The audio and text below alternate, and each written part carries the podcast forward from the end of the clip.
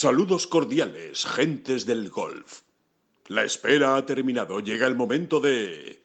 Bola provisional.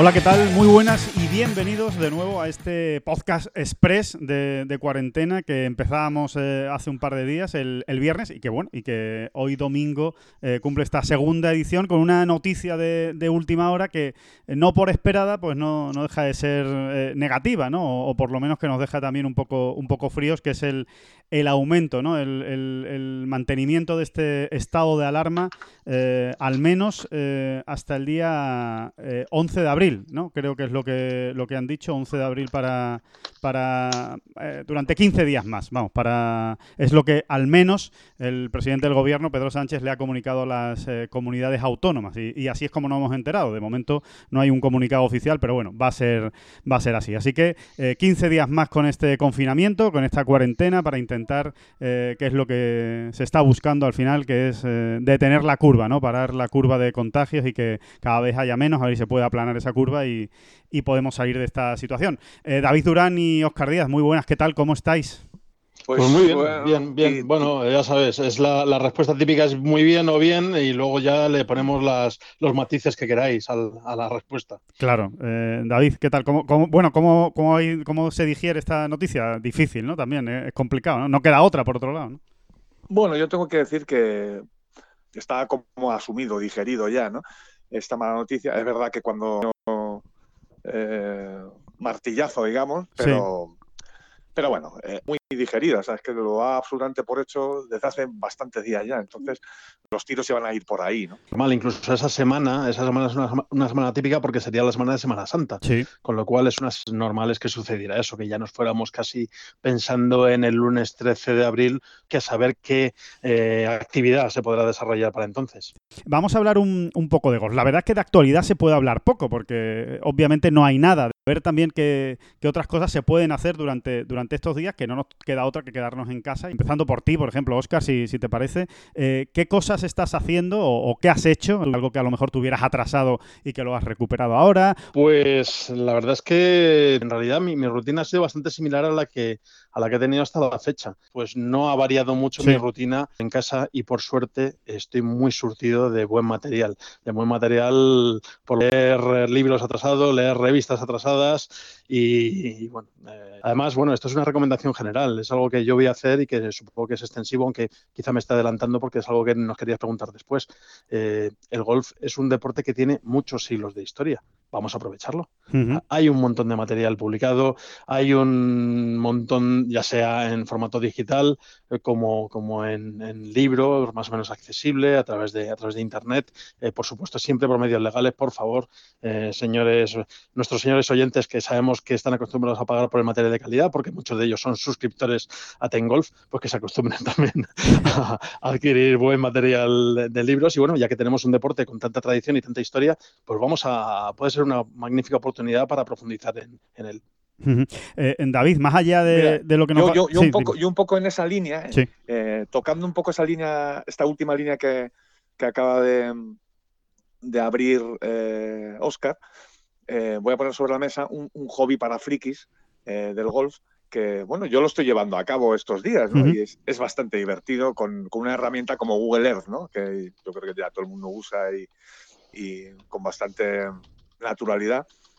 Y es el, el diseño de grandes viajes de golf que por supuesto luego nunca voy a cumplir, eh, porque no tendré tiempo y probablemente tampoco dinero, Sí. o, o, o sin probablemente, porque los viajes que uno puede organizarse y soñar con ellos son, son tremendos. ¿no? Claro. Por ejemplo, yo siempre cuando, cuando tengo tiempo y empiezo a, a divagar y a vagar por Google Earth, eh, siempre, o mejor dicho, siempre comienzo eh, por las costas de Escocia, ¿no? que es lo que a mí me, me fascina completamente. ¿no? Los Aquellos- links, ¿no?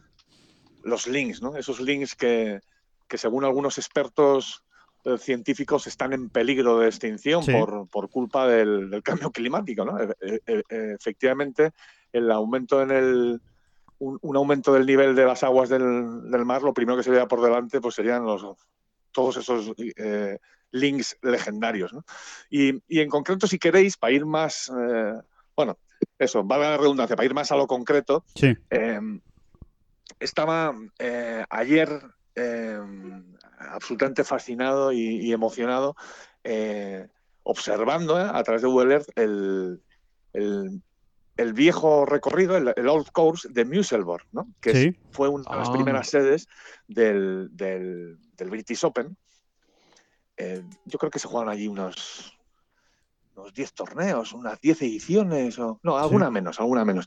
Y es un campo verdaderamente eh, absolutamente curioso, es absolutamente peculiar, es una auténtica maravilla. Solo el hecho de verlo en Google Earth eh, ya nos está animando a irnos para allá en cuanto podamos, ¿no? Claro. Aunque sea simplemente para verlo, porque, porque es, es muy peculiar. No sé si sabéis eh, que, este campo son nueve hoyos, siguen siendo nueve hoyos, fueron, eran nueve hoyos. En, en, un campo de nueve hoyos se jugaron pues, varias ediciones del British Open y está prácticamente todos los hoyos, o de los nueve hoyos, pues mm, siete están eh, dentro de, una, de un, lo diré, de una, eh, a ver, espérate, me lo, voy a poner en Google. O sea, está dentro de un hipódromo, del, recorrido por donde corren, por donde van los caballos. Sí, sí, sí, sí.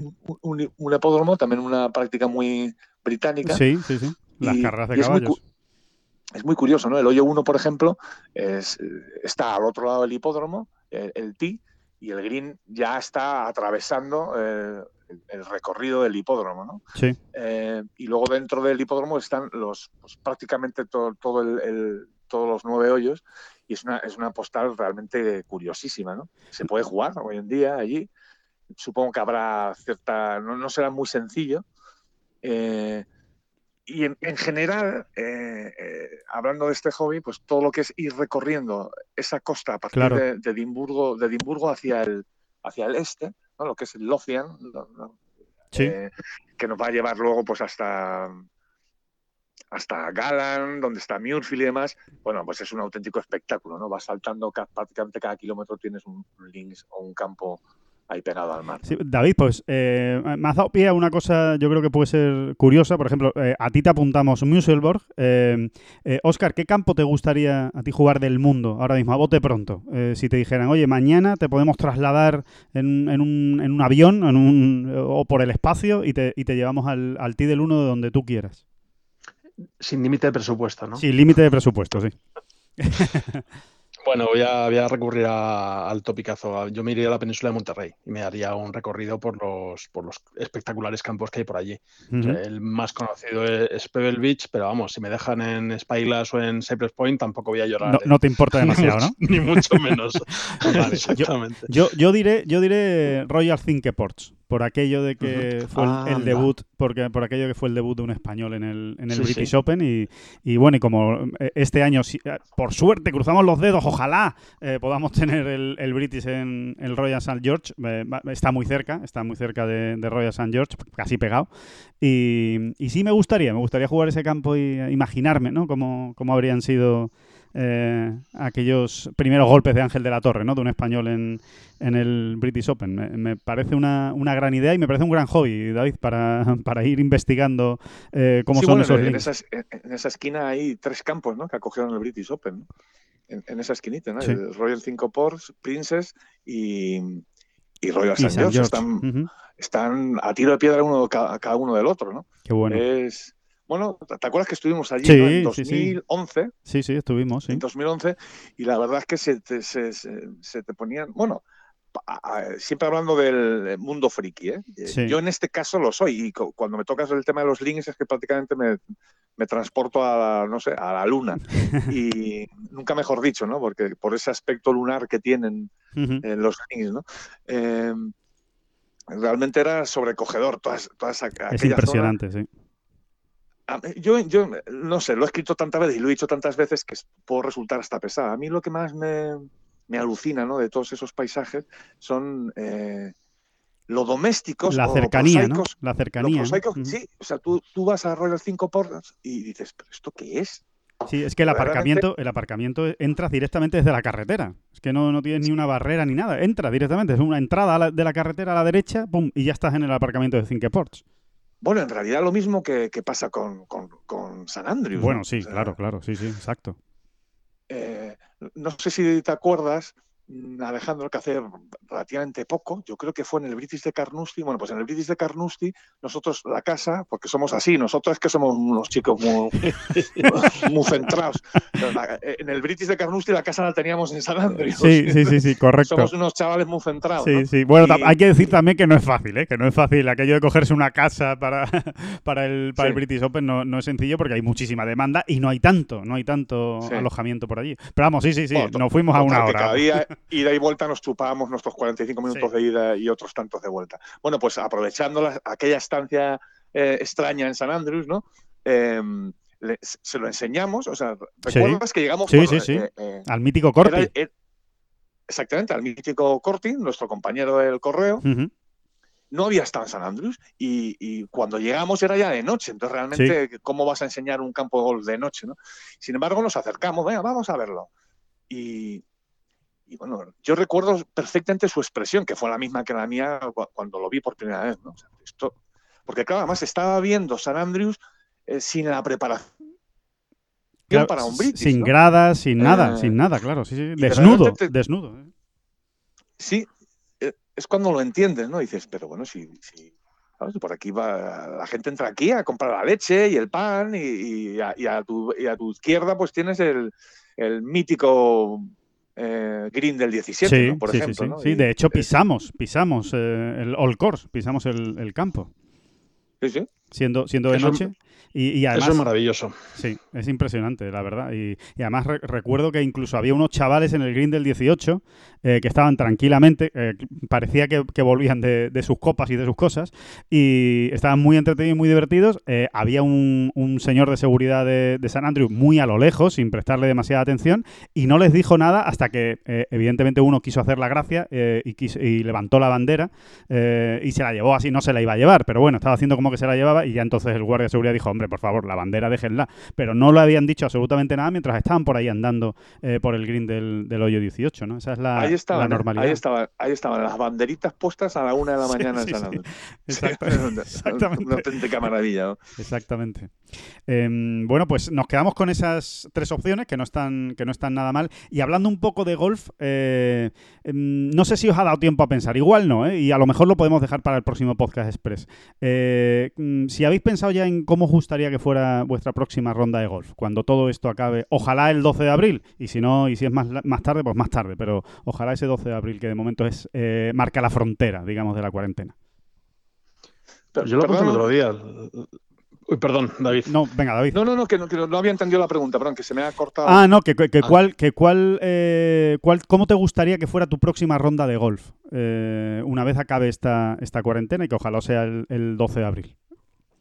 Si te ha dado tiempo a Pues, pensarlo. eh, Oscar, empieza tú. Yo lo, yo lo apunté el otro día eh, fue un, bueno, pa- parecía una, una respuesta, un recurso fácil, pero me da igual el campo y me da igual la situación y me da igual el lugar. Y de hecho lo más normal es que sea en un campo lo más humilde posible, lo más cercano a, a mi casa y espero, eso sí, porque eso sí que, que da esa, ese punto de calidad a una vuelta de golf, eh, que sea acompañado. Bueno, con las medidas pertinentes y con, con Sí, las precauciones con lo que se haya pueda. tomar, Ujú. pero sí me gustaría compartirlo, aunque fuera manteniendo ese metro, ese metro y medio de distancia con, con- con un buen amigo Eh, y que nos podamos olvidar un poco de todo y reír y pues eh, pegar la ración correspondiente de, de rabazos y algún golpe que de vez en cuando nos equivocamos y lo pegamos también. Eh, supongo que me, me pillará cerca. Eh, La verdad es que últimamente mi, juego poco, jugaba muy poco antes de que empezara a pasar todo esto y supongo que mi, es- esa frecuencia de juego tampoco aumentará eh, notablemente una vez que, que dejemos atrás el coronavirus, pero bueno, pues mira, un, eh, pues en el Centro Nacional de Golf, eh, que lo tengo relativamente cerca, que es la casa de todos, es un campo abierto, público y en el que espero cruzarme con, con mucha gente que vaya recuperando poco a poco pues eh, esta afición. Muy bien. David, ¿te ha dado tiempo a, pensarlo o a imaginarlo sobre la marcha? ¿Se te ocurre, se te ocurre algún plan? a mí, a mí, a, mí, a ver, sinceramente, y sin pudor alguno, a mí me ha dado tiempo a pensar en, en, algo un, pelín, un pelín más profundo. Eh, de todas maneras, no deja de ser para mí una, una vieja y, una vieja batalla eh, eh, en mi relación con el golf, ¿no? Sí. Y es, me da exactamente, coincido con, con, Oscar, me da exactamente igual donde sea, supongo que será en Ato Verde, que es el club al que yo suelo ir aquí en Sevilla, y, supongo que será allí. Y lo que sí tiene que cambiar es un poco el enfoque. O sea, eso es lo que me ha dado tiempo a pensar y esa es la parte un pelín más profunda de la que hablaba. El enfoque de, a ver, eh, eh, cualquiera de nosotros mm, realmente llevamos los horarios cambiados del, común, del común de los mortales, ¿no? Porque mm, rara vez podemos jugar en fin de semana, por lo menos a mí me pasa, ¿no? Por, la, por nuestra ocupación misma. Eh, y a, mí muchas veces me he visto jugando entre semana, un miércoles sacando tiempo, yendo solo a jugar para... Y, pues, Corriendo, ¿no? corriendo, sí, jugando en 2 horas 45, ¿no? los 18 hoyos eh, y no disfrutándolo, ¿no? Claro. Eh, no, no, sintiéndome un privilegiado, que es lo que en ese momento soy, ¿no? Eh, coño, y, seguir rumiando los errores que el juego mismo te provoca, ¿no?